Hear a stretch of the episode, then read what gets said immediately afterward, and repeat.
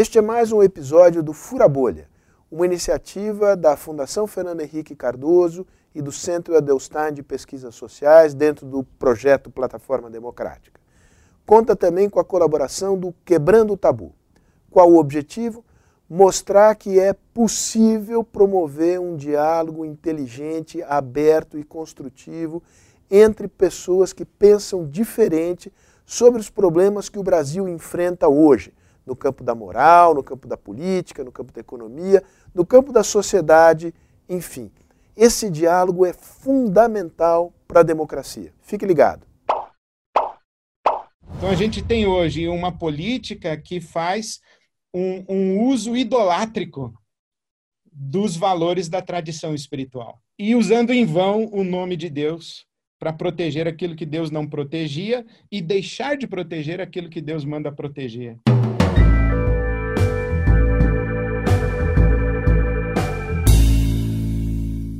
Newton, religiões em geral tendem a deixar as pessoas mais conservadoras? Nós tem três viés para a religião.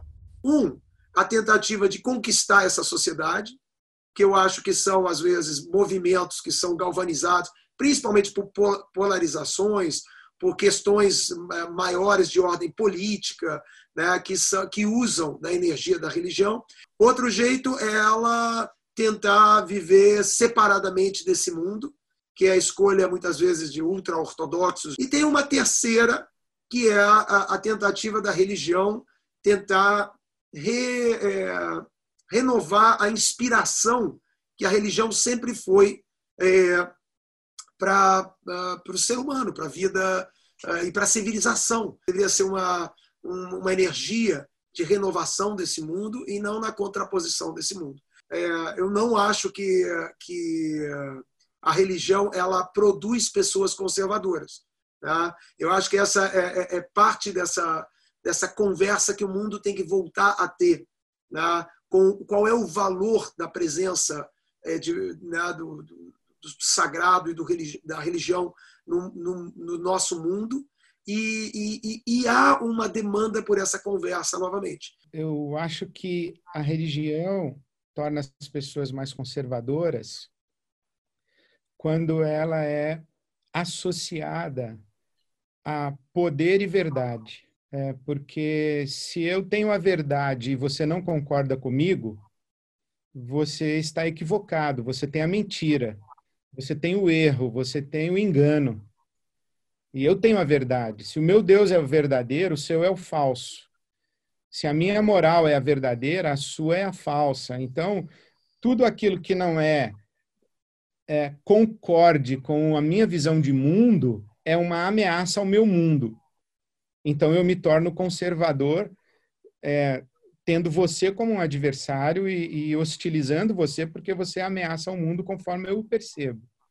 E quando a religião está associada a projeto de poder, então é, é, é fósforo e gasolina, né? Porque uh, o poder não permite questionamento, não deixa espaço. Agora, quando a religião ela é associada às virtudes do espírito, digamos assim, e aí a gente pode usar ou a compaixão, a misericórdia, a benevolência, a caridade, o amor, ela é uma religião de índole mais libertária. Então, eu acho que o fundamentalismo religioso ele está associado à verdade e poder. E as tradições de espiritualidade mais libertárias estão associadas às virtudes do amor. Então, quando a religião cai para poder e verdade, ela se torna muito perigosa. Quando a religião se associa às virtudes do amor, ela se torna libertária e, e libertadora. Né? Um dos dez mandamentos ordena não usar o nome de Deus em vão. Os políticos podem usar o nome de Deus para legitimar as suas ações? Não devem, porque é um mandamento, né? Mas podem. E acredito que nesse tempo em que nós estamos vivendo, estão usando e abusando do nome de Deus, né? Usando o nome de Deus para legitimar os seus projetos de poder. E isso não é uma novidade na história. Ah, os, os poderosos sempre reivindicam o nome de Deus, porque usar o nome de Deus é usar o absoluto. Então, é, é reivindicar para si uma obediência que só é devida a Deus. Somente Deus deve ser acatado, acolhido uh, em termos absolutos. Então, quando um político usa o nome de Deus para legitimar o seu projeto de poder, ele está capturando uma lealdade que não lhe, lhe é devida. E isso parece que tem sido uma tônica dos nossos tempos, né? O que, que você acha, Newton? Eu acho que é o primeiro alerta de fake news da história. Né? Porque eu acho que o criador está é, tá muito preocupado com o em vão. Né? Exatamente como você dizia, uh, o fato de que é, tem, uh, tem um uso né? que é exatamente para empoderamento indevido né? pessoas que não têm, às vezes, sequer até uma, uma poderia ser até uma, uma linguagem né? própria de um indivíduo que tem uma vida uh, religiosa e tudo mais. Não é o caso, na maioria das vezes, é o, é o uso justamente de, uh, no imaginário das pessoas, Uh, representa muitas coisas, representa o absoluto, como você disse, e representa um nível, às vezes, até de integridade, de, de, de, de, qualificação ao indivíduo, né, uh, que é, é, é, o em vão aqui. Né, não, não, não é uma coisa né, que você tem é, essa qualificação para apresentar, pelo menos por esse, por esse viés. Eu acho importante esse destaque que você faz para o em vão, porque é desconectado, inclusive, do próprio caráter de Deus. Né?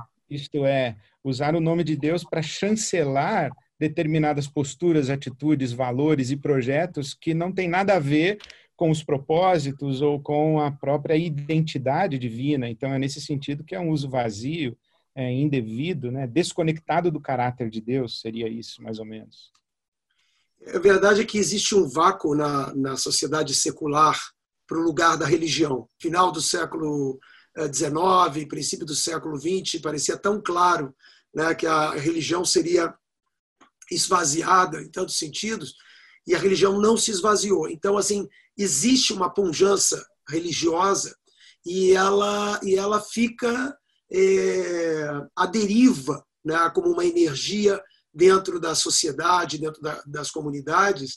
E aí nós temos aventureiros que veem essa possibilidade e esse, esse, esse vácuo né, onde a religião não está encaixada, entrelaçada de uma maneira orgânica com a vida é, da sociedade. Uhum. É, faz todo sentido. Tem uma pergunta para você. É, no livro de Samuel, Deus está em desacordo com a unção de um rei para o povo de Israel. E a tradição profética é igualmente crítica dos reis. Então, que relação deve ser estabelecida entre religião e política? No, no tempo bíblico, nós tínhamos três éticas que elas dialogavam. Né? Uma ética que é a ética dos reis, que eram gestores, estavam preocupados, como os nossos reis hoje em dia estão preocupados com a economia, como será o futuro, né? como você vai gerir uh, depois de crises e tudo mais o mundo. Então, existe um, uma lógica e uma ética dos reis né, que é muito importante para a sociedade, muito importante. Você tinha os profetas que representavam a ética humana, né, a importância do valor humano. Né, os profetas estão sempre apontando isso, né, chamando a atenção para o né, contrapondo ao dinheiro, a gestão material, essa gestão da humanidade, dos valores da humanidade. Mas existia uma terceira ética, que eu acho que é essa a mais problemática porque o mundo que separou a, a, o Estado da religião, a política da religião, né, ele, ele não soube localizar o que na, no período bíblico era chamado da ética sacerdotal. Lá atrás, ela era uma mistura, né, eram, eram as leis do povo, mas era também é, era o conhecimento da época, porque o conhecimento científico ele não existia. Então, o sacerdote ele acumulava o, é, essa autoridade das leis e da ciência.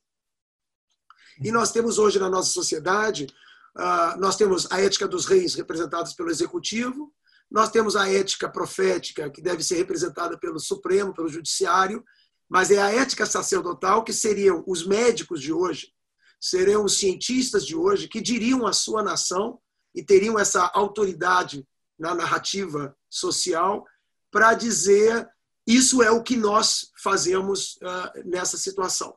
E, e, e, dialogar, obviamente, com a, a, ética profética e a ética do rei uh, nessa governança.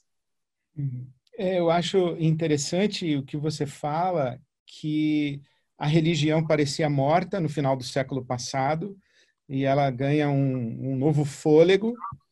E pensando nessa relação de religião e política, dessas éticas que você está trabalhando aí, é, eu lembrei do Benjamin falando do capitalismo como, como religião.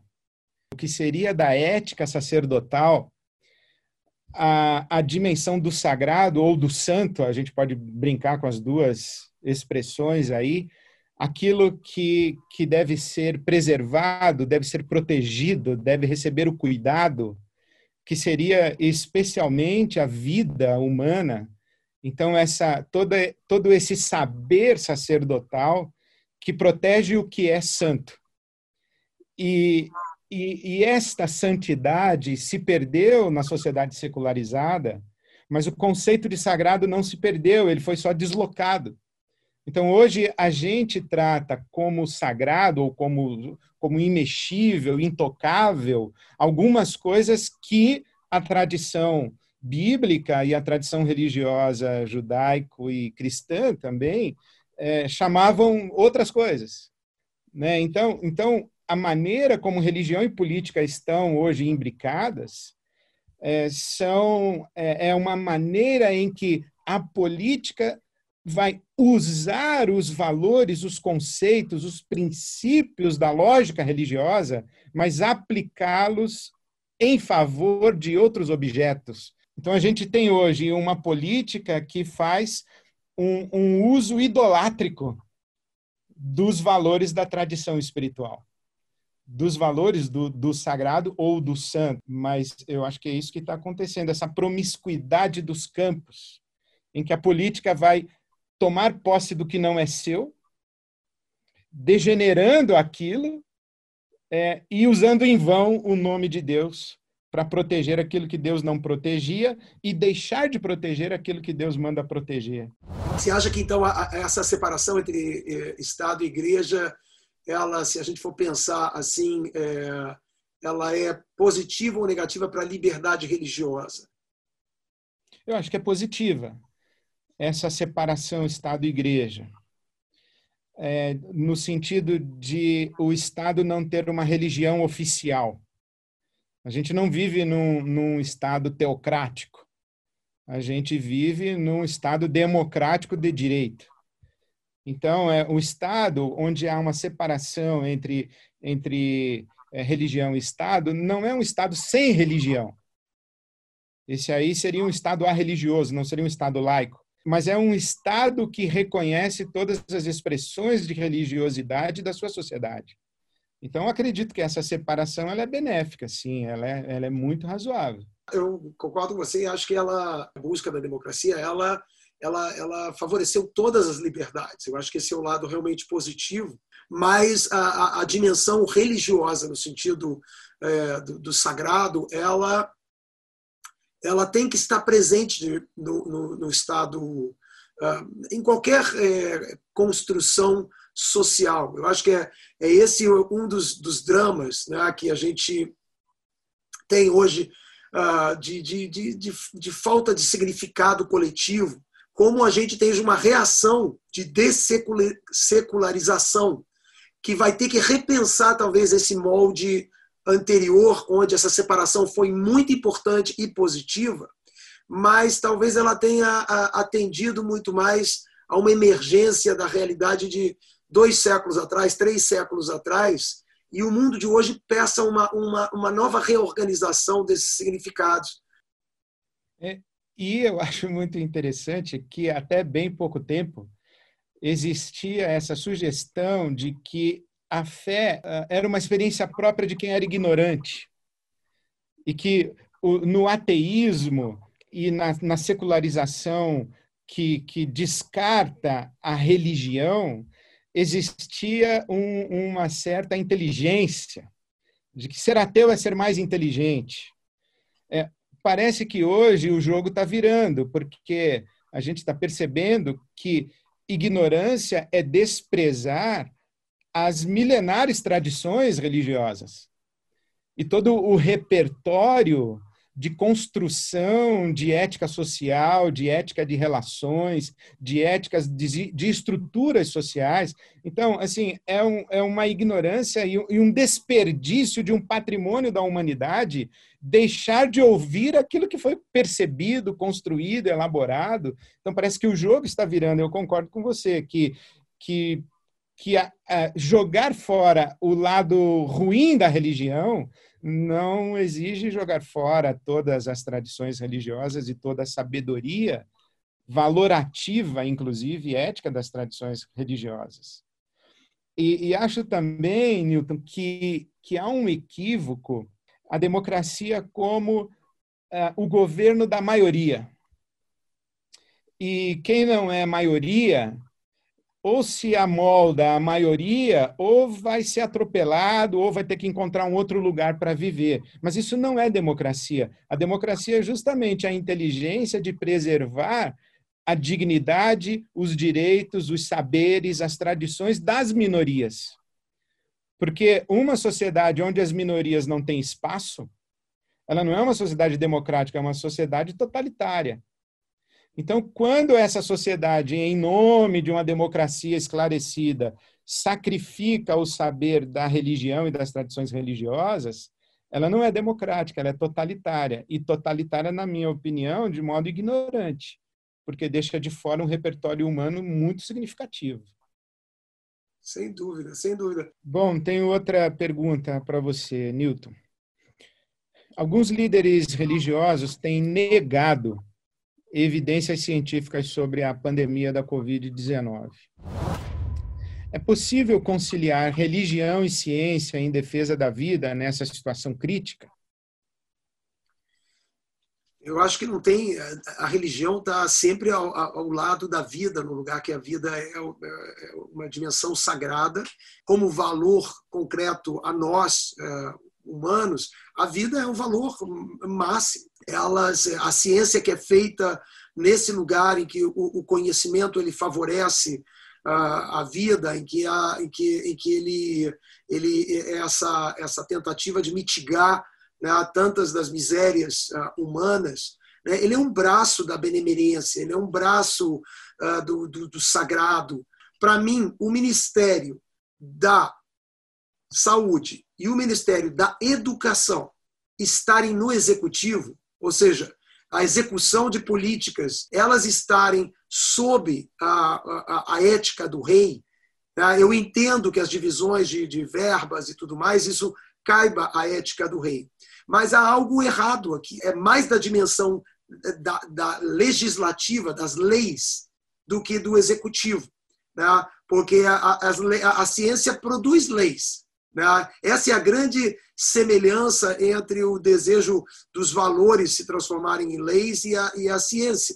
Eu acho interessante isso que você fala. Então, na sua opinião, é, ciência, é, saúde e educação deveriam ser políticas de Estado e não políticas de governo. Exato. Deveria ser algo mais é, perene. Né? É, agora, eu acho que esse fosso, do, o negacionismo dos religiosos, ele, ele é um rebote da cisão que foi feita lá na modernidade, que condenou a religião como superstição e a ciência como racionalidade objetiva.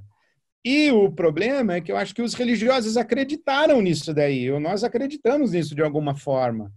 E aí cria-se nas comunidades religiosas um, um, imaginário de que toda vez que você dá razão à ciência, você está traindo Deus, você está traindo a fé. Quando, na verdade, é o contrário. Porque na teologia a gente fala do mandato cultural, quando Deus cria o ser humano à sua imagem e semelhança, o, o, o orienta ou determina que ele encha a terra e sujeite a terra.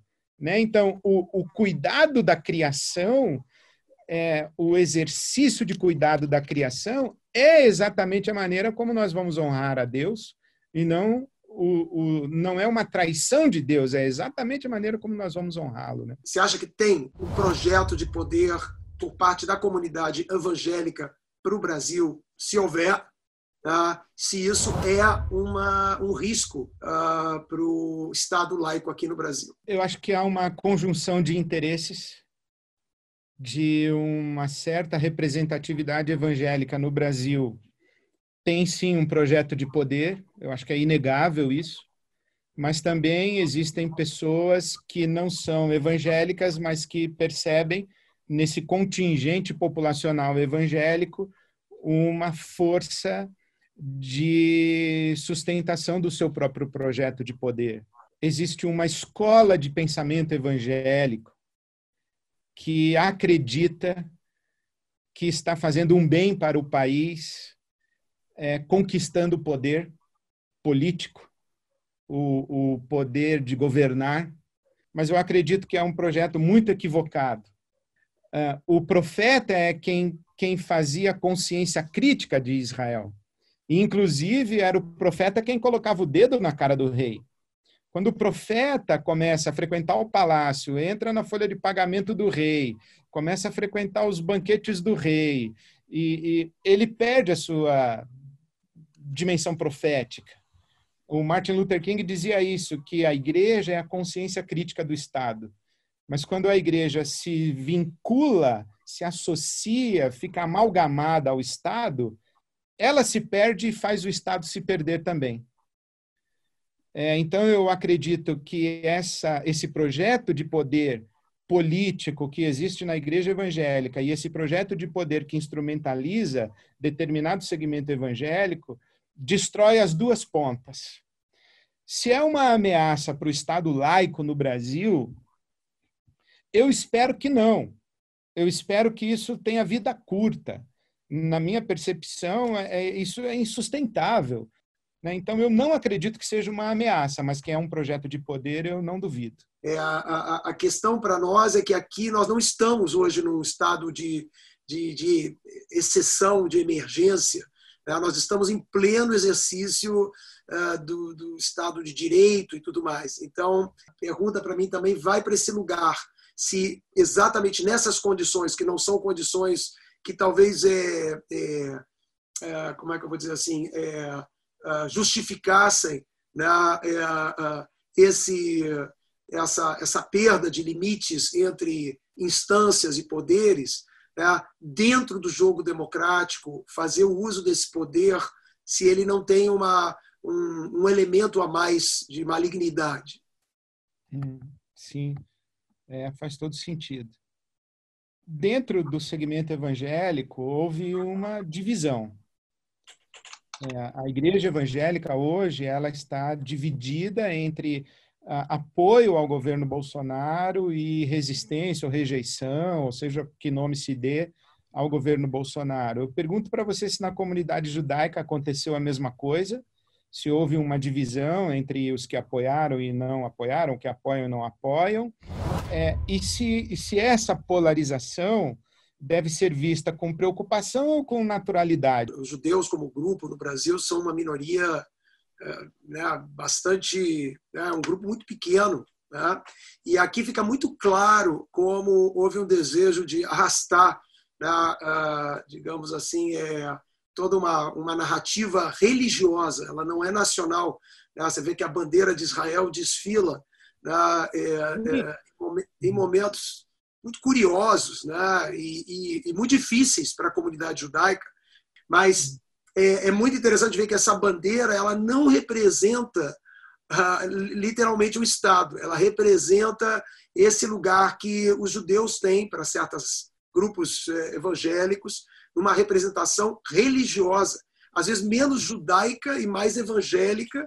Né? Então, é uma bandeira religiosa, não é uma bandeira eh, de Estado, apesar dela realmente ser uma bandeira do Estado de Israel. O meu problema é que da mesma maneira que a bandeira de Israel desfila representando uma comunidade, porque no Brasil essa bandeira né, acaba sendo confundida com a comunidade judaica. Né? E, e, e eu, eu fiquei, é, eu inclusive saí, falei isso é, publicamente, que havia ali um sequestro de representatividade. A tradição judaica aparece aqui no contexto brasileiro porque ela é ela é uma comunidade muito ativa e tudo, mas ela é irrelevante do ponto de vista é, eleitoral, do ponto de vista numérico. Os judeus são é, um aspecto desse, dessa narrativa evangélica que esse governo trouxe para dentro da realidade nacional. Sim, é de certa maneira é um uso indevido da identidade judaica para mandar um recado para a comunidade evangélica, né? Exatamente. O evangélico, ele vê Israel como o povo escolhido de Deus e ele acredita que estar ao lado de Israel e ter Israel ao seu lado significa estar debaixo da bênção de Deus. Ponto. O evangélico talvez tenha dificuldade de fazer a distinção entre o que é a tradição judaica como experiência religiosa, o que é o Estado de Israel como um Estado-nação, é, e, e, fazer a distinção do, de Israel como um Estado político e da tradição de Israel como uma experiência espiritual religiosa? Uh, existe algum, alguma forma de preconceito uh, contra os evangélicos por parte dos progressistas uh, brasileiros? Eu acho que existe mais ignorância do que preconceito, né? Ou se, se é que a gente pode separar as duas coisas, porque é, tratar a igreja evangélica como um bloco monolítico aí está uma grande ignorância, um desconhecimento, a ignorância no sentido é, de desconhecimento da realidade, né? É, por quê? Porque existe uma igreja evangélica que está aí na mídia de massa. São os grandes templos, as grandes figuras midiáticas da liderança evangélica. Mas existem centenas e milhares de comunidades, de pequenas igrejas evangélicas espalhadas pelo Brasil e que fazem um, um trabalho extraordinário de educação, de socialização, de, de restauração é, de relações humanas, de transformação humana, enfim. É, então, quando a gente pega essa comunidade e vê só a ponta do iceberg, que é a comunidade que está na mídia, e, e, trata a igreja evangélica como se fosse aquilo, ou como se toda a igreja evangélica fosse aquilo, então isso demonstra ignorância e há uma certa razão em, ter, em ter não só um preconceito, mas um conceito do que é ser evangélico. Agora, existe na igreja evangélica um segmento progressista muito significativo também, né? Você acha que tem uma similaridade com a islamofobia, com o mesmo tipo de fenômeno que aconteceu com a tradição islâmica, onde certos grupos mais radicais é, se é. tornaram porta-vozes? É, é, exatamente. O, o, problema não é o, o, judaísmo, não é o islamismo, não é o cristianismo, é o fundamentalismo dentro das três tradições. Então, dentro da comunidade evangélica, um, uma, um subgrupo é, fundamentalista extremista é, com, com índole totalitária, com índole autoritária, moralista, legalista, etc., é, captura todo o imaginário. Eu acredito que é uma similaridade. Né? O nosso grande adversário não é a tradição religiosa diversa da nossa, é o fundamentalismo, inclusive o fundamentalismo dentro da nossa própria tradição. Né? Ah, eu queria dizer do prazer que foi ter essa conversa com você, Newton. Eu acompanho você faz tempo e ter essa oportunidade da gente conversar foi muito significativa para mim. Quero agradecer a sua generosidade de, e a sua hospitalidade da nossa conversa. Só posso dizer uma palavra técnica aqui nossa, que é amém. é, espero que a gente possa ter criado aqui um vínculo, que a gente possa é, uhum. renovar essas conversas e, e para mim sempre muito importante encontrar espaços para diálogo verdadeiro, muito muito especial mesmo.